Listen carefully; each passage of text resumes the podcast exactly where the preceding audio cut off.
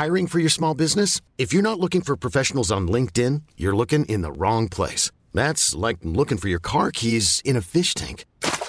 LinkedIn helps you hire professionals you can't find anywhere else, even those who aren't actively searching for a new job but might be open to the perfect role. In a given month, over 70% of LinkedIn users don't even visit other leading job sites. So start looking in the right place. With LinkedIn, you can hire professionals like a professional. Post your free job on linkedin.com slash achieve today.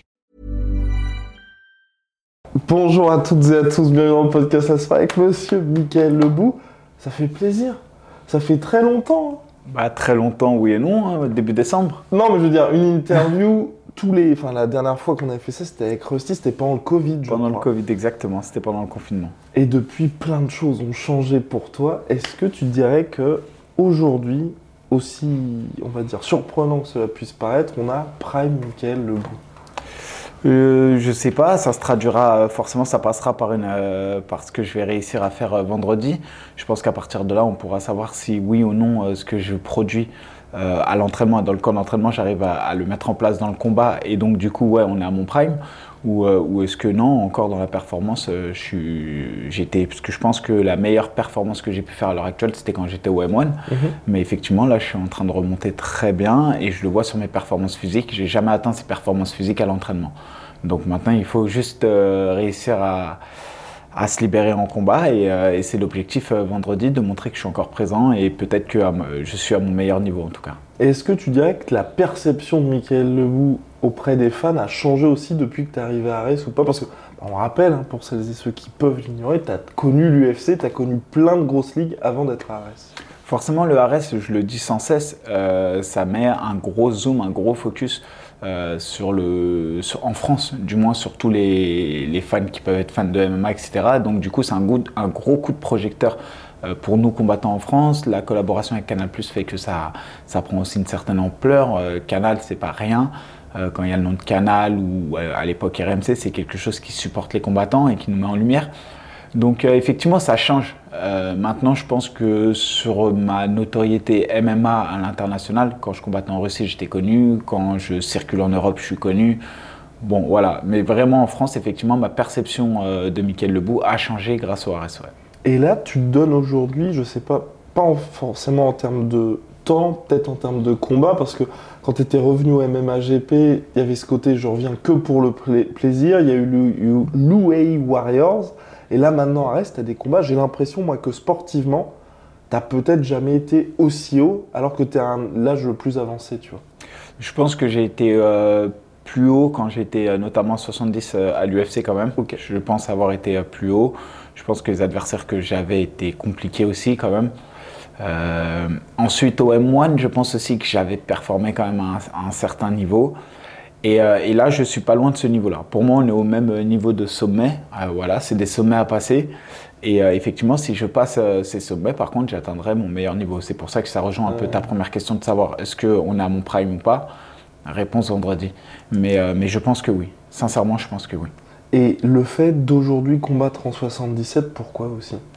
Le cutting, le régime, aujourd'hui, moi, j'ai- tout le monde le sait, je travaille en parallèle. C'est compliqué de faire une préparation euh, physique, etc. Il y a l'âge, 35 ans, on ne subit plus les régimes de la même manière. La difficulté du quotidien. Voilà, j'ai préféré faire un gros travail physique et un gros travail euh, de cardio, etc., qui est, plutôt mon point fort, mais d'améliorer ce point fort, de faire un travail physique sur la force, euh, qui n'était pas forcément mon point fort. Techniquement, tactiquement, je suis vraiment bon dans toutes les disciplines. J'excède pas forcément dans une discipline, mais j'ai un bon niveau partout. Et donc aujourd'hui, je suis revenu dans une catégorie qui est plus naturelle pour moi en termes de poids, qui me nécessite des petits cuttings. Et, euh, et je pense que je suis sur la bonne voie parce que là, par rapport au combat de cartes, j'ai déjà pris euh, au moins 1 kg, 1 kg 5 de muscle. Euh, et je vois dans ma shape là de, de fin de fight week que, que je suis quand même bien plus affûté que j'ai pu l'être contre Karl. Donc je pense que je suis sur la bonne voie et dans le bon compromis en tout cas. Et avec tes coachs, ton préparateur physique, est-ce que vous vous êtes fixé un moment justement pour avoir le Michael Lebou au top welterweight Je te parle pas des, des ouais. performances, mais Là, on parle vraiment. Bah, je le dis souvent, hein, une performance individuelle, c'est euh, avant tout un travail collectif. Mhm. Euh, dans le MMA, on voit surtout la performance du, du soir avec les, les- le head coach qui est dans le coin, plus peut-être le coach euh, spécifique sol ou, ou striking. Mais c'est un travail en réalité d'équipe de 10 personnes autour de soi.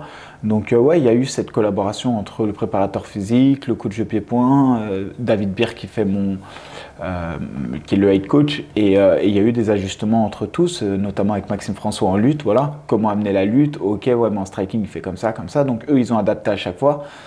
Eux, ils m'ont apporté de la tactique et ensuite je mets en place, on, mouline et le préparateur physique, lui, il fait en fonction de ce qu'il voit et il m'apporte ce que, ce que je dois avoir. Donc si on fait un combat là un peu sur synchrone, lui, il sait qu'il y a le côté un peu marathonien qu'on va devoir avoir.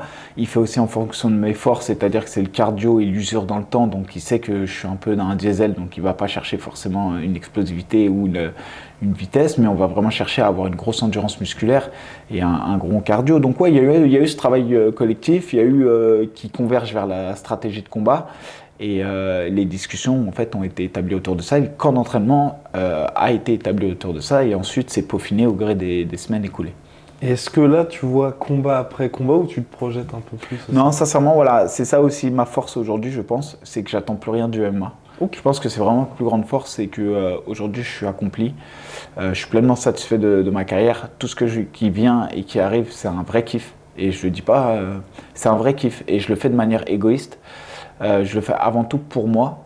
Et je pense que ça a changé aussi beaucoup de choses dans ma manière de combattre. C'est-à-dire que euh, j'ai peut-être moins de poids sur les épaules, je me pose moins de questions sur euh, si je perds, qu'est-ce qui se passe, etc. Je prends le combat comme il vient, euh, je sais que je vais gagner au fond de moi, je suis comme ça, c'est dans ma tête. Ensuite, il y a la réalité du combat, évidemment. Mais, voilà, aujourd'hui, je combats que pour moi. Évidemment, si je fais une presta qui régale le public, je suis entièrement satisfait. J'ai la chance d'avoir une grosse communauté qui m'encourage et qui me donne beaucoup de force. Donc je me dois de les respecter, ne serait-ce que dans mon engagement dans le camp d'entraînement. Mais c'est vrai que le soir J, je leur ai pas menti, je me suis pas menti, je suis venu préparer. Et après, c'est que du kiff pour moi. Et tu l'as fait quand le... enfin, quand est-ce que tu as eu ce switch-là? Bah, dès que j'ai signé contre Karl, parce que Karl, euh, et même avant ça, un combat. avant ça, même pour te dire, c'était avant tout contre Gabor. Contre Gabor en Slovaquie, c'était une date qui me parlait. On m'a annoncé un short notice à deux semaines. Mhm. Pour être honnête, j'étais en soirée à Barcelone quand on m'a annoncé ça. Il était minuit et demi, c'était le 16 août, mon anniversaire, et on m'a annoncé un, combat potentiel le 11 septembre, qui est la date euh, symbolique d'anniversaire de ma mère. Et donc du coup, j'ai dit ouais, je peux pas refuser ce combat, et, je l'ai fait pour moi, pour revenir, pour, parce que j'avais vraiment grossi, je m'étais blessé au genou et tout, et je dis ouais, bah, je, vais, je vais relancer la machine. J'ai réussi et j'ai pris un tel plaisir à faire ce combat. D'une part parce que Gabor représentait pas un gros risque, faut pas se mentir. Euh, l'octagone, c'était incroyable. On mhm. arrivait dans une période d'après Covid. Il y avait un stade de 10 000 personnes.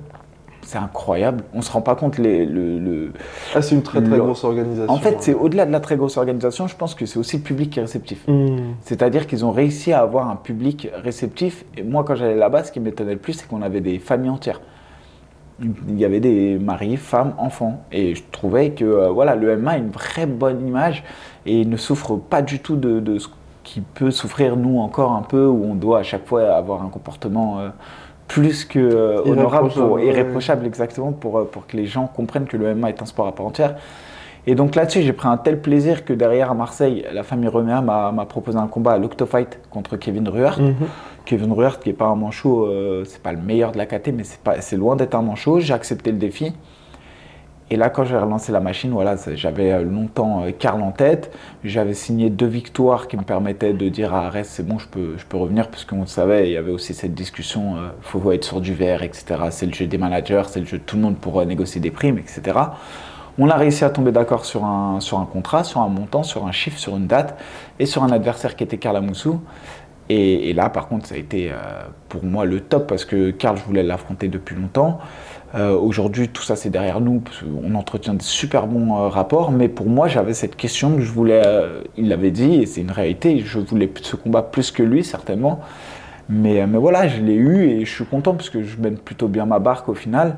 Derrière, j'ai réussi à, avec des discussions avec euh, Benjamin et Lopez à, gratter un peu cette ceinture intérimaire face à Pepito. Donc euh, ouais, je mène ma barque, je kiffe, que tu, vous le voyez, de toute manière, je, euh, je mmh. kiffe et on me propose des beaux objectifs, des beaux challenges. Et à chaque fois, je gravis des étapes vers l'avant. Donc c'est cool. Et c'est toi qui as tout géré pour ça j'ai tout géré, mais attention, j'ai une carrière avant ça. Je ne suis pas dans une construction de carrière. Non, mais quand je dis ça, c'est. Non, je dis ça parce que j'alerte beaucoup, parce que beaucoup me disent Est-ce que tu crois que je peux m'autogérer ah, des petits gènes, etc. Et la réponse est non. Attention, faites confiance, entourez-vous bien, posez-vous les bonnes questions, euh, allez là où vous êtes euh, je sais pas, en plénitude quand vous entraînez, prenez du plaisir, etc. Mais ne faites pas comme moi. La, réalité, c'est qu'il vous faut un manager. Moi, je me permets de le faire aujourd'hui puisque j'ai des rapports directs avec euh, Benjamin, euh, Lopez, ça va très vite, on se met d'accord sur un montant et j'attends plus rien de ma carrière. Hmm. Euh, donc, j'ai pas à choisir des adversaires ou pas. Si je prends le défi, c'est que je sais que je peux le battre et, et j'y vais ensuite. Mais effectivement, j'ai géré tout seul ça. Et quand tu dis justement ne faites pas comme moi, c'est ça a pu te porter préjudice ou pas du tout quand tu dis ça Pas du tout, mais en fait je vois la difficulté que c'est de fédérer euh, quand on n'a mmh. pas forcément de gym, de, de, gym pour aller s'entraîner ou de manager. Euh, il faut relancer à chaque fois dans les groupes, il faut, il faut trouver ses sparring, il faut trouver son équilibre, il faut faire sa planification d'entraînement. Ah, c'est toi qui fais ça? Bah, Je le fais avec moi et le coach, avec Veda, je, je, lui soumets le planning que je fais, etc. Il me dit ok c'est bon, ça tu peux supprimer, pas supprimer. Et après on valide, on fait une semaine, deux semaines d'essai. Une fois qu'on a fait deux semaines d'essai, on valide, on peaufine. Et ensuite euh, sur les, sur les six dernières semaines, on a, on a notre planning établi. Mais, euh, mais voilà, chaque expert, je suis allé chercher dans, dans chaque salle. Euh, au sol à la MK Team avec euh, Olivier Mako et, Flo, euh, la lutte avec François Maxime, le pied-point avec Reda Oudou, la prépa physique avec Sébastien Charter. On est déjà sur quatre lieux différents. Mmh. Donc tous, ils sont à côté de chez moi, mais, mais j'ai créé un écosystème. Et ça, c'est difficile à faire pour quelqu'un mmh. qui arrive nouvellement dans ce sport. Donc c'est pour ça que je dis, ne, j'encourage pas forcément les gens à aller vers là, mais par contre, je pense qu'aujourd'hui, je suis allé là où les compétences sont avec des vrais experts je pense qu'on peut vraiment difficilement sur la place parisienne euh, faire beaucoup mieux. Quand je prends et j'isole compartiment par compartiment, je pense que j'ai les meilleurs experts. Et avec le recul, est-ce que tu te dis que si tu avais pu faire ça plus tôt, tu l'aurais fait? Clairement. Ok clairement, je, regrette, en tout cas à l'époque où j'étais dans un gym, euh, ne pas avoir eu ces compétences au même mmh. endroit. Ça, c'est l'idéal. C'est le monde utopique voudrait ça. Après, la réalité d'un gym, c'est qu'il doit fonctionner avec des personnalités. Et ce qui fonctionne pour moi, ne fonctionne pas forcément pour un autre athlète. Mmh. Donc, c'est toujours compliqué d'être à 100%. Quand on est dans un gym, c'est toujours euh, compliqué de répondre à 100% pour chacun des combattants. Parce qu'en réalité, on a tous des des capacités physiques différentes et aussi on a tous euh, des, fois une relation humaine différente avec les gars.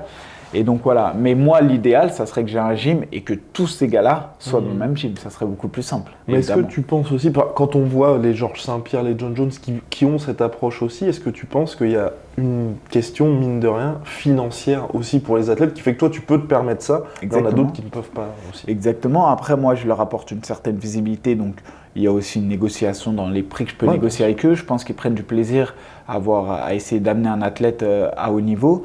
Mais effectivement, je les paye et, j'essaye de respecter le travail qu'ils font. Eux respectent aussi ce que je peux leur apporter.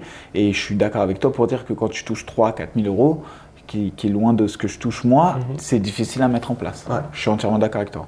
Et là, donc aujourd'hui, tu es à Arès, tu vis combat après combat tu as lancé l'opération Trash Talking là, euh, vraiment, est-ce que ça rentre aussi dans ce, dans ce côté Tu profites à fond voilà, Parce que c'est bon enfant. C'est bon enfant, voilà. Déjà, j'ai des limites. Franchement, en vrai, dans le trash talking, limite, si tu regardes le peu de choses qu'il a fait, et ça montre, ça dénote des capacités cognitives un peu limitées chez lui, c'est que lui, il a, il, a pas arrêté d'insulter, tu vois, motherfucker, motherfucker, ok, bon, pas de souci. Moi, je suis un peu plus subtil, je suis un peu plus, euh, voilà, je vais, je vais pas manquer de respect ni à lui ni à sa famille. Je, je lui ai jamais manqué de respect d'ailleurs, ouvertement. Je lui ai juste dit Pépito parce qu'il s'appelle Pépi, et ensuite je le vanne sur ses tatouages que je trouve horribles. Euh, si vous regardez, regardez ce qu'il a sur la nuque, vraiment, on croit que c'est un hématome. on n'arrive pas à percevoir le tatouage. De, J'ai cru qu'il s'était blessé à un moment donné, j'ai eu peur. Mais, euh, ouais, après le trash talking, on prend plaisir, on est en France. Moi, j'ai combattu. 95% euh, de mes combats se sont faits à l'étranger, en Russie, mhm. en Angleterre. Je parle pas anglais, c'est difficile, il n'y a pas de jeu de joute. On est là, on va combattre, on veut nous abattre parce qu'on est en bah, territoire un peu, on est de l'extérieur. Donc euh, maintenant, je suis en France, évidemment, je prends plaisir à tout ça. Et c'est ça que je dis que j'aime. Et c'est en ça aussi que derrière, Canal est intéressé, RMC est intéressé, vous êtes intéressé, parce que derrière, ça, ça, clique. Si aujourd'hui on a des combattants euh, que sur l'aspect sportif, et je respecte, beaucoup performent que sur ça, mais vous regardez aujourd'hui, c'est pas ce qui se vend le plus. Alors je dis pas à tout le monde de le faire, et je dis pas à tout le monde d'aller dans l'extrême, mais en réalité, moi je dis juste ce que je dis en coulisses chaque combattant qui va combattre dit il va niquer son, son adversaire, entre guillemets, je le dis vulgairement, mais en gros, il est sûr de lui casser la gueule. Et quand vous les interviewez, ils, ils, disent pas ce qui, se dit euh, dans, le vestiaire. Pourquoi?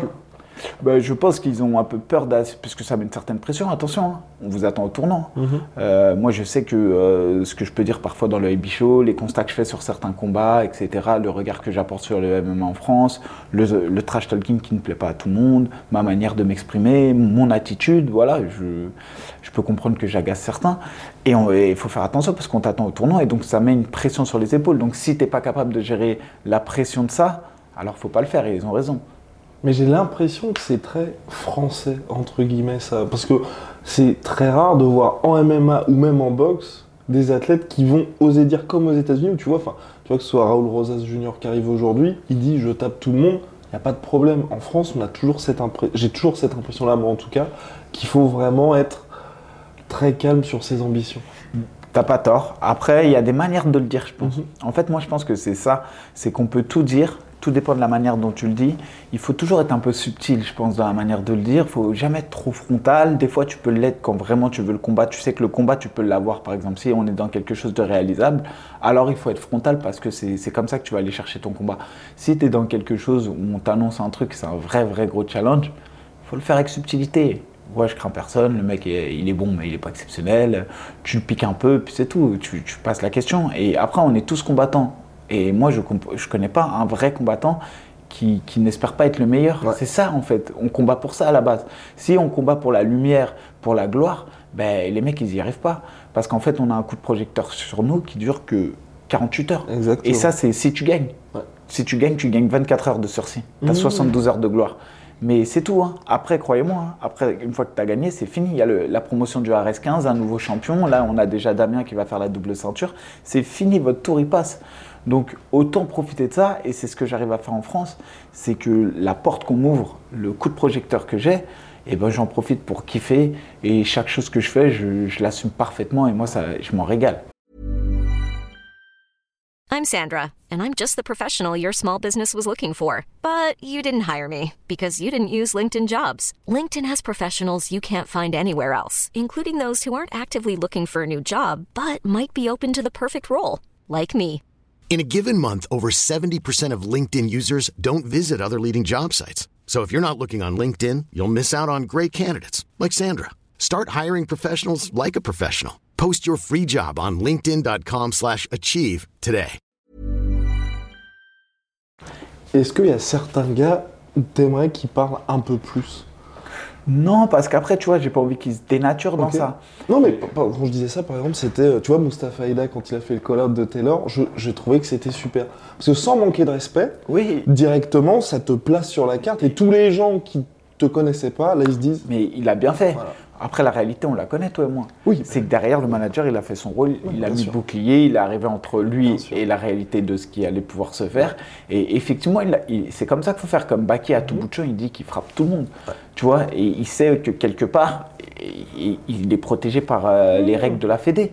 Tu vois ce que je veux dire? Donc, il y a des gars qui, qui, qui, qui communiquent, qui trash talk un peu, mais voilà, et ensuite ils savent que derrière il y a des, petits boucliers. Alors est-ce qu'il le sait, est-ce qu'il le sait pas, est-ce qu'il s'en sert, il s'en sert pas Quand même, tu bah, penses toi? Non. Bah moi je pense que quand tu sais que tu as une règle MMA, mhm. c'est facile de dire bah changer les règles pour moi. Alors que tu sais pertinemment qu'ils vont pas changer les règles pour toi. Mhm. Et t'en penses quoi toi de cette règle?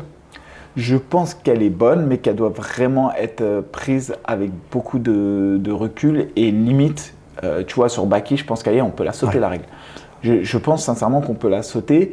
Euh, alors peut-être pas aller chercher, euh, je sais pas, tu vois, tu peux la sauter pour qu'il aille chercher des élites 1, mais pas forcément qu'on, je sais pas moi, plus de 10 combats d'écart par exemple. Hmm. Mais tu vois, ça permettrait déjà de... Bah non, mais moi s'il vient, je vais, j'ai pas envie de mettre un terme à sa carrière non plus. pas, je suis bienveillant, moi j'ai vraiment, j'ai beaucoup de bienveillance. Et après moi pour de vrai, j'ai le regard porté sur l'avant. Euh, je me vois mal, franchement, aujourd'hui, affronter un gars qui est classé derrière moi. Mmh. J'ai pas la volonté, donc je le trouve très bon, et je l'ai toujours dit, à 5-0, il est meilleur que moi quand j'étais à 5-0. Et je lui promets un avenir qui est certainement meilleur que le mien. Donc tu vois, j'ai pas de difficulté à dire ça. À l'heure d'aujourd'hui, je le trouve pas inquiétant. Mmh. Et, je le dis dans la même sincérité que ce que je viens de dire avant. Maintenant, moi, mon regard, il est porté vers l'avant. Euh, c'est mes derniers combats. Et j'ai jamais, jamais triché avec mon public. J'ai jamais pris des gars pour gagner. J'ai toujours pris des mecs qui sont à l'avant. D'ailleurs, Pépi est mieux classé que moi au classement mondial. Et, voilà, et j'espère que derrière Pépi, une fois que j'aurai sa ceinture, je n'aurai pas encore beaucoup de combats à faire. Mais si je dois en faire un, j'espère aller chercher un combat qui va, Hmm. qui va vraiment vers l'avant. Ok, ah oui, d'accord. Et pourquoi pas, je sais pas, changer de catégorie ou autre, ou non, toi tu dois rester Bah, là 70 pour de vrai, j'aurais bien aimé euh, faire mon, genre un, un double et, et partir comme ça. Mhm. Mais euh, voilà, il y a Damien et moi je pars du principe où euh, jamais je pourrai affronter Damien. Et dans la KT, il y a beaucoup de mecs que je connais, etc. Et je peux pas griller la priorité comme ça. Il fait la ceinture, je suis très content pour lui. Et voilà, et ça aurait été de toute manière très difficile pour moi de descendre à 70, mais j'y ai pensé à un moment donné. 84, c'est pas possible, mais 70, euh, je pense que j'ai la place. Mais voilà, après, je, pense, moi, voilà, j'ai l'amitié qui, passe avant les ambitions. Et, euh, et donc, je me place pas parce qu'il il mérite. Ça fait longtemps qu'il a combattu à 77, il a eu son, à 70, il a eu son title à 66, il a réussi avec brio. Là, il va chercher la double à 70. Donc, euh, je suis content pour lui et voilà. Donc, pas de doute pour moi. Top. Et euh, tu parlais tout à l'heure donc de l'évolution des combattants, ceux qui peuvent parler ou moins parler. Concernant les fans du MMA français et la situation du MMA français, aujourd'hui, est-ce que toi, c'est quelque chose que tu as vu son évolution? Est-ce que tu es heureux d'où on en est aujourd'hui? Je suis, je suis pleinement heureux, 100% satisfait. Et même ce qu'il y a de plutôt négatif dans les nouveaux fans, ceux qui sont vraiment les fans, fans base type euh, zéro, qui connaissent pas le MMA et qui sont vraiment, qui s'attachent qu'aux paroles et qui rebondissent sur les paroles, etc., etc., et qui peuvent être parfois dans leur euh, manière d'agir sur les commentaires, etc., négatifs. Mais en vrai, ça fait avancer le MMA. Ça fait avancer le MMA. Ça fait toujours plus ça, de ça fait toujours plus de monde. Et après, c'est à nous, combattants aussi, dans les interviews, de prendre la parole juste parfois. Euh, une, par exemple, pas forcément quand on est en combat, mais quand on est hors combat, parce que c'est plus facile de libérer une parole, euh, on est forcément plus apaisé et on, est, on a forcément une parole un peu plus objective, euh, parce qu'on n'est pas soumis à la pression, etc.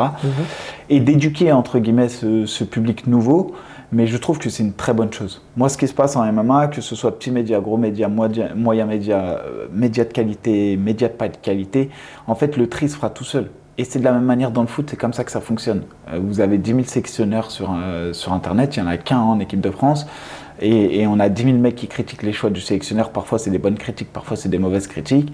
Vous avez, euh, je sais pas, quand. faut voir en Espagne la pression que les joueurs de foot ont.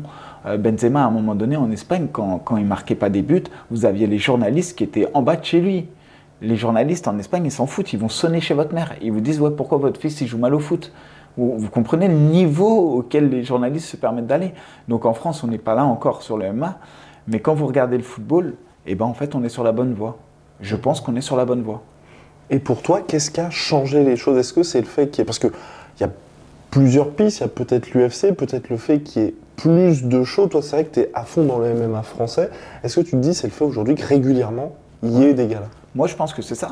Je pense qu'aujourd'hui, on, on a, on a de la chance d'avoir des, des- des gars qui sont suivis. On a euh, pas forcément les plus performants, mais on a quand même quatre gars là qui me viennent en tête en France qui sont hyper suivis. Ramzan Jambiev, Morgan Charrière, euh, Cédric Doumbé, Baki. Mhm. Ces quatre-là évoluent presque dans quatre organes différentes. On a le KSW qui va arriver en France, c'est grâce à, Bak- à, à Saladin. Saladin Parnasse et à Ramzan Jambiev, donc qui va encore une fois créer et réussir à amener du monde. Euh, je parlais de.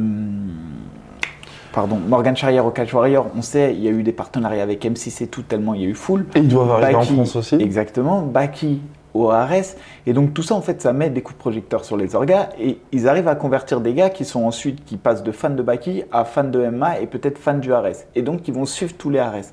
Et donc c'est comme ça qu'on construit en fait, ça fait un effet boule de neige. Et aujourd'hui, après quand je regarde les Français dans sa globalité, je regardais là, euh, les combattants du Bellator hier, il est incroyable. Vous avez Mansour Barnaoui, Grégory Baben, Yves Landu, euh, David Gallon, Thibaut Goutti. Bah, c'est magnifique ce qu'on voit là. euh, C'est le top de, de- de ce qui se fait en France. Ils arrivent au, au mois de mai. On sait que potentiellement Mansour derrière va affronter euh, le cousin de, de Khabib. ouais. Vous voyez les histoires qu'on arrive à construire, c'est incroyable. Et donc pour le public français, je pense que c'est cette régularité, cette fréquence. On voit le MHGP, l'hexagone, que je place derrière le Ares. Le Ares qui se détache pour moi et de loin, je le dis souvent mais je le répète, mais on a l'hexagone et le MHGP qui font du bon boulot. Et ensuite on a les gros qui arrivent. On a maintenant une fois par an, je pense, on va avoir l'UFC. On a une à deux fois par an, il y a le Bellator qui va arriver. Et puis tu le disais, PFL il y a aussi. peut-être le PFL qui arrive. Bah, c'est sûr, même ils arrivent au mois de septembre. On a le Cage Warrior. Et donc, bah, et le KSW, magnifique. Magnifique. Hmm. Et toi, tu te dis pas, ça peut être intéressant aussi d'aller dans ces organisations-là? Ouais, moi je suis bien au RS et je pense que le, le- le niveau actuellement du RS c'est quelque chose qui me va bien. Tant que j'ai pas cette ceinture, tant que je l'ai pas défendue, comment prétendre à mieux? Prenons étape par étape, faisons cette ceinture, euh, voyons déjà une fois que je l'ai défendue une fois, que je suis vraiment. C'est mon objectif. C'est mon objectif. Est-ce que j'ai envie de continuer? Faut vraiment se poser la question. J'ai 35 ans, je le dis, mais je, je sens les stigmates à chaque fois des entraînements. Je sens que je, suis, euh, je récupère plus de la même manière. J'ai un travail qui est quand même prenant à côté avec beaucoup de responsabilités. Je ne pourrais pas faire ça tout le temps et trop longtemps. Et c'est pour ça que je dis combat après combat. Et est-ce que la réalité c'est Chine demain à l'UFC La réalité, à part un kiff personnel, encore une fois. Et je vais pas aller me hisser dans le top 10 des Tu pourras 77. donner d'autres sacs, quoi. Ouais, à la rigueur. voilà. Mais t'as t'as compris. Ouais. Donc, euh, pourquoi y aller Mm. Alors que derrière, il y, a- il y a des gars peut-être qui feront une carrière de ouf. Maintenant, si demain tu me dis tu vas à l'UFC, Tu- ben, j'y vais en, I. non, mais voilà, j'y vais en I, c'est normal. Ouais. Et ça sera un gros menteur, euh, celui qui dit qu'il n'y va pas. Maintenant, la réalité, c'est que si tu mises sur euh, la- l'avenir, vaut mieux miser sur, euh, sur ce qui arrive derrière. Ok, ok. Pas très clair. Toute dernière question, enfin plusieurs dernières questions, c'est comment tu t'organises justement dans ton agenda quand tu as une grosse échéance qui arrive Parce qu'on sait aujourd'hui justement, la plupart des athlètes vont s'entraîner tout le temps. Toi, c'est quoi? C'est t'as des périodes complètement off et ensuite quand t'entends en camp, c'est reparti Non, je, m'entraîne tout le temps. Là, depuis le septembre de l'année dernière, je m'entraîne vraiment tout le temps. J'ai un rythme régulier. Une prépa, pour moi, c'est à peu près entre 6 et 8 semaines.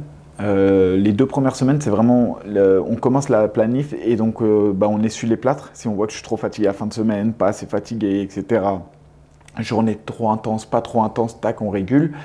Et ensuite, on lance la machine sur les six dernières semaines et enfin la septième qui est la Fight Week. Euh, je m'entraîne tout le temps au dehors de ça. La cadence est bien moins importante. Par contre, effectivement, là, ce qui s'est passé, c'est que euh, mes entraînements, je les mets le soir. Euh, et je peux plus m'entraîner le, le midi, la journée. Donc le temps de récup entre deux entraînements, parce qu'il faut savoir que j'ai deux entraînements à peu près par soir, euh, c'est beaucoup. Il y a un petit intense et un pas intense, par exemple. À cause Un de ton travail, du coup. Bah ouais, enfin, mais après, je pense que de toute manière, c'est la planif que j'ai toujours fait, euh, même à l'époque. Mais ce que je veux dire, c'est juste que euh, au lieu de mettre. Parfois, il m'arrivait d'avoir deux intenses dans la journée, mais avec 4-5 heures d'écart. Là, je le fais plus. Hmm. Je mets soit intense, pas intense. Et, euh, et avec l'âge, j'ai aussi accentué sur la prépa physique, parce que je pense qu'avec l'âge, on est moins dans la progression, mais il faut surtout avoir une super euh, condition physique pour pouvoir mettre en place ce qu'on sait faire. Et tu parlais, ça va être donc les deux dernières questions. Tu parlais des stigmates lactates, ton visage a changé au cours des années. Quel est pour toi, on va dire, le, le plus gros avant-après que tu as ça a été le nez, hein, ça a été le nez. Et en plus, c'est un débutant. hein. C'est vous dire. Euh, les deux gros stigmates que j'ai, ça a été le genou et, euh, et le nez. Le genou, c'est euh, quand je faisais de la patte d'ours pour préparer un mec, un compétiteur qui débutait en pro. Je, voilà, je tenais la patte d'ours tranquille, il m'a mis un oblique euh, que je lui avais pas demandé. Bah voilà, il m'a pété le ménisque, arraché le ligament. Et le nez, c'est un débutant en entraînement qui a fait n'importe quoi et il m'a arraché le nez. Hmm. Tu vois, c'est même pas dans, c'est même pas au, au niveau ou dans des sparring pro. Donc, euh, mais ouais, c'est les stigmates. En tout cas, le nez, c'est celui qui m'a le plus changé. euh, et après, bon, il y a la vieillesse aussi. J'ai commencé à 22 ans. Ils, ils vous m'avez vu avec un visage d'enfant. Aujourd'hui, j'ai 35, forcément. Hmm. Ça, c'est les stigmates de la vie. Mais, euh, mais ouais, après, il y a les arcades aussi. On prend beaucoup de points de suture, ça tombe, ça tombe. Mais voilà, oreille et nez, je pense que c'est ce qui change le visage. Hmm. Mais faut pas faire ce sport si, euh, si, on, si on veut faire une carrière de mannequin. Et toute dernière question, si tu as un conseil à donner justement à un jeune qui débute dans sa carrière de MMA, et là, quand je dis ça, qui se lance vraiment à fond là-dedans et qui, est, est en passe de passer professionnel. Deux choses, euh, ne pas oublier la notion de plaisir. Si vous prenez pas du plaisir quand vous vous entraînez, c'est que vous n'êtes pas dans la bonne salle. Voilà, c'est la première chose, se sentir bien, se sentir apaisé quand on va à l'entraînement, d'être content d'aller s'entraîner, d'apprendre. La deuxième, ne mettez pas tous vos œufs dans le même panier. C'est déjà très difficile, je le dis souvent aussi, ça, fait un peu euh, le vieux qui donne des conseils aux jeunes, mais attention, euh, la performance et vos primes de bonus sont assujettis à deux choses. La performance du soir, si vous perdez, vous chutez et vous décotez très vite. Et la deuxième, c'est votre santé. Si vous vous blessez, vous n'avez pas de revenus. Et donc combattre avec la boule au ventre en se disant si je perds, je suis dans la merde financièrement, c'est pas une bonne chose. Donc toujours garder un petit, euh, un, soit un petit travail à côté, à mi-temps si vous avez un gros rythme d'entraînement, euh, ou d'avoir un parachute. Vraiment, j'insiste là-dessus. Parfait, merci beaucoup Mika. Et juste, Mika, il s'est passé quoi pour les deux gars, celui qui t'a pété le genou et celui qui t'a pété le nez? Il s'est passé quoi après avec eux? Bah, l'amateur, rien. Lui, je pense qu'il continue sa vie, il travaille euh, normal. Et, euh, voilà, il n'y a rien pour lui. Et euh, pour celui qui m'a pété le genou, c'est euh, Oussama. Euh, il a ses études, ce qui fait qu'il est un peu moins sur le circuit, mais c'est un jeune très prometteur. Qui a, d'ailleurs, je crois qu'il a, qui a plus de deux combats référencés, euh, qui s'est traduit, je crois, par deux victoires, une défaite. Donc, euh, je pense qu'on entendra parler de lui, il est vraiment bon. Parfait, merci.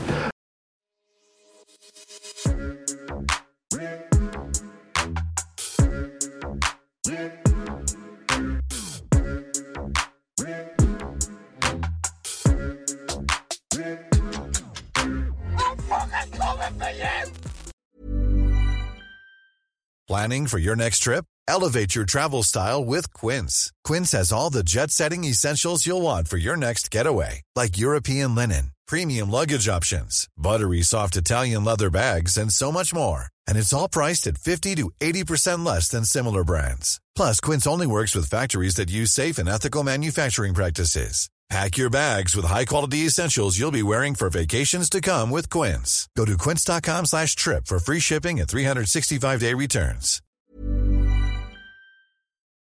Et voilà, c'est la fin de votre épisode du podcast La Sueur. Si ça vous a plu, n'hésitez pas à nous mettre les 5 étoiles sur Apple Podcast ou sur Spotify. Vous pouvez aussi nous laisser un petit commentaire, ça nous aidera beaucoup.